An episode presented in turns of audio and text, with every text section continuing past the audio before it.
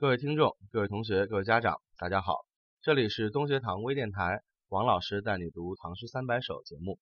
那么今天咱们已经来到了第八期，第八期和第九期，咱们会一起来读两首诗歌啊，也就是接下来的杜甫的《梦李白》二首。因为是两首诗啊，所以我们会分开解释。但是在最开始呢，肯定我们要先把这个背景啊来介绍一下。首先就是杜甫和李白的关系，因为这两个人呢，曾经在杜甫二十几岁的时候见过面。我们之前在讲望岳的时候跟大家说过，这个杜甫在年轻的时候曾经有一段时间啊游历了大半个中国，对吧？当时是属于他自己科举的时候啊，已经这个落榜的时候。然后呢，哎，这个第二次科举落榜之后。然后他来到洛阳，正好在这个时候碰见了李白和另外一位大诗人高适，于是三个人呢就结成了旅伴，一起游览了山东啊、河北啊很多地方，然后相处了一年多的时间。啊，当时李白已经是一个名满天下的人了，而且已经被唐玄宗呢赶出来了，对吧？所以就属于天下闻名。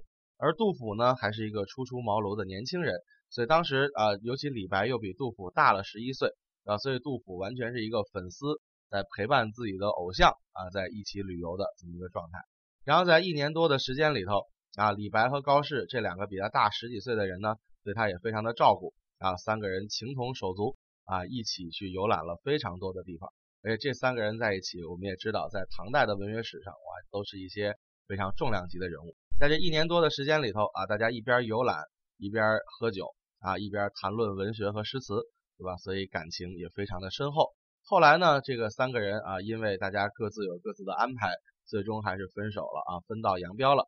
但是在之后的一生中，虽然没能再次和李白相见，但是杜甫啊，依然一直保持着对李白的非常深厚的情谊。在自己的文集里头，有几十首诗啊，都写到了怀念李白呀、梦李白呀、想李白呀啊等等的这样的一些内容。所以呢，我们也知道。就是这《梦李白二首》背后，其实是有两个人之间非常深厚的感情的。那么具体说到这首诗的写作背景是怎么回事呢？为什么杜甫会梦到李白呢？因为当时在安史之乱的前期，对吧？那个时候安史之乱已经持续了有四五年的时间了。杜甫是自己啊穿着草鞋跑去见天子了，对吧？见到皇上之后就封了一个官，然后现在已经折腾到辞官回家了。但是李白呢，他走了另外一条路。因为李白当时在江东一带，然后在那个时候呢，有唐玄宗的另外一个儿子叫永王李璘啊，在当地招兵买马，组织抵抗，所以李白呢就直接加入了这个永王李璘的幕府啊，来给他做参谋。但是我们就知道了，这个新皇上对吧，是当年唐玄宗的太子，这个永王呢是唐玄宗的第十六个儿子还是第十几个儿子啊？所以他们两兄弟之间对吧，到底谁是正统啊？啊，到底谁来这个领导这个抵抗啊？啊，这个中间还有一些矛盾，所以呢，这个李林后来就因为不听这个唐肃宗的调遣啊，然后被安上了一个谋反的罪名，然后就被剿灭。被剿灭之后呢，哎，李白作为这个永王参谋部里的一员啊，于是怎么样，也被当做了这个参与谋反的人士，于是就等于飞来横祸啊，就流放夜郎。这个夜郎在哪儿呢？在咱们今天的贵州省。啊，贵州省我们也知道大山深处，对吧？所以是一个很穷乡僻壤的地方。然后杜甫呢，自己居住在秦州，哎，写这个诗的时候，他只听说李白被流放到夜郎了啊，当时非常关心，因为当时夜郎的这个情况非常恶劣啊，生活条件很差，所以去了之后，要么死在半路上，要么死在当地了，所以他就很担心李白的安全。他不知道的是，其实在他写这两首诗的时候，李白已经遇到了大赦天下。啊，然后已经在半路上被释放了啊，就回到了这个湖北的江陵。所以这个时候呢，这个杜甫不知道啊，他以为这个李白依然还在被羁押、被流放的过程中，所以非常担心，连续好几天晚上都梦到了李白啊，好像见鬼一样啊，跟他在梦里面还有对话，还聊天。所以杜甫醒过来之后呢，啊，就因为这个对李白是真正的朋友，朋友义气啊，这个情深意重。所以呢，他就写了这两首诗，来关心一下李白的情况。这就是《梦李白二首》啊，这两首诗的一个写作背景啊。他不知道李白已经没事了，只听说这个李白怎么样，这个被流放了啊。所以第一首呢，他写的这个内容主要是第一次梦到李白啊，那个时候他的心理感受，觉得这个事儿很奇妙。那后来呢，其实他在连续好多天中啊，都梦到了李白，所以后来又写了第二首。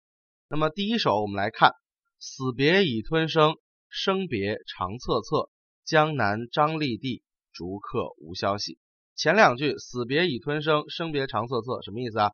说啊，死别就是朋友死去啊，永远的分别已经让人要哭起来了。这个吞声啊，就是不出声的哭泣啊，也就是默默的流泪啊，这个意思。生别长恻恻呢，说的是虽然我们还活着，但是啊，生离死别嘛，对吧？活着的分离要长期让人担心，让人难过，其实更加的痛苦啊，就是生离。比死别还要痛苦。那么江南张立地指的就是这个贵州的夜郎啊，这个地方张立指什么呢？就是这个瘴气呀、湿热呀、潮湿闷热的这种天气，以及当时毒蛇猛兽遍地的这种情况，意思是非常容易让人生病啊死去的一个地方，叫江南张立地。逐客无消息，这个逐客就是指被流放的人啊，没有消息，就是说李白没有任何的音信，也不知死活。哎，这四句就表明了他担心李白的状况。接下来的四句，故人入我梦，明我长相忆，恐非平生魂，路远不可测。哎，这个时候就神奇了，就是李白啊，因为他们曾经有过一段相处，所以被称为故人。然后故人入我梦啊，就已经进了我的梦，好像很明白我的这种思念一样啊，叫明我长相忆。他明白了，懂得了我的思念。于是哗哗的就飞进我的梦里来和我相会了，然后恐非平生魂，路远不可测，什么意思呢？这个恐非平生，它的平生指的是平安和生还，意思是说我担心这个入我梦的人啊，已经不是平安生还的李白了，可能已经是死去的李白的鬼魂了，因为路远不可测呀，啊这么长的一条路，对吧？你想要整个沿着长江。从江南就是江苏、浙江一带，一路走走走，走到贵州省去，对吧？哇，那这条路多么的危险，说不定在半路上出了什么危险不测。哎，这个李白已经死了啊，今天来见我的只是他的魂魄，对吧？然后后面杜甫就开始想象了：魂来风林清，魂返关塞鹤。君今在罗网，何以有羽翼？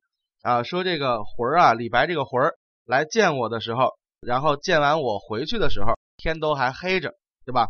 枫林指的是李白被流放的地方，夜郎那个地方枫树很多。关塞呢，指的是杜甫目前居住的秦州啊，深山老林里，对吧？崇山峻岭之间，所以他就觉得李白这个魂儿飘来飘去的时候，两边都还是黑天。这个青和褐啊，就是黑，指的都是这个非常深的这个夜间的颜色。说这个李白的魂魄呀，啊，就趁着夜间来来往往。然后呢，杜甫就疑惑呀。你现在不是已经失去自由了吗？啊，为什么还有翅膀能够飞来飞去呢？啊，意思就是觉得这已经不是活人了。然后呢，后面两句叫“落月满屋梁，犹疑照颜色”，啊，说这个天上的月亮啊，光很暗，但是呢，它照进我的房子里啊，勉勉强强的可以看清李白的脸色。犹疑就是隐约的意思，隐约可以看见李白的脸色。然后最后，杜甫就对这个魂儿呢，给了两句忠告，叫“水深波浪阔，勿使蛟龙得”。啊，说你这来来往往的一路啊，这个长江的水很深啊，然后波浪这个非常的汹涌，千万不要让蛟龙把你得到。什么意思？就千万要注意安全，千万别翻船啊，掉河里头，这龙就把你吃了。意思就是你就完蛋了，对吧？所以就是还在对李白要谆谆嘱咐。所以这一句啊，这这一首主要在写的是杜甫见到李白的魂魄的这种惊喜啊，在梦中见到之后，怀疑对方已经死了，怀疑只是一个魂儿来与自己见面啊，但是依然还在担心，还在嘱咐啊，这样的一种很情深意切的感受。那么这一首主要写的是自己的心理活动啊，主要是心理活动。刚刚梦见李白，心里各种怀疑，然后就想象是不是魂魄来来回回啊。那这一路上这么不安全，那你就魂魄你也得注意安全啊，千万别给搞得魂飞魄散了呀。对，然后勉强的能够辨认李白的颜色啊，就是他的脸色，但是没有具体的写到两个人的相处和对答。那么这个内容呢，就在后面的第二首诗中间啊才会涉及。但是今天的时间关系呢，咱们先把第一首诗的思路啊给大家解释一下。接下来下一期我们再来具体的分析第二首诗歌。谢谢大家。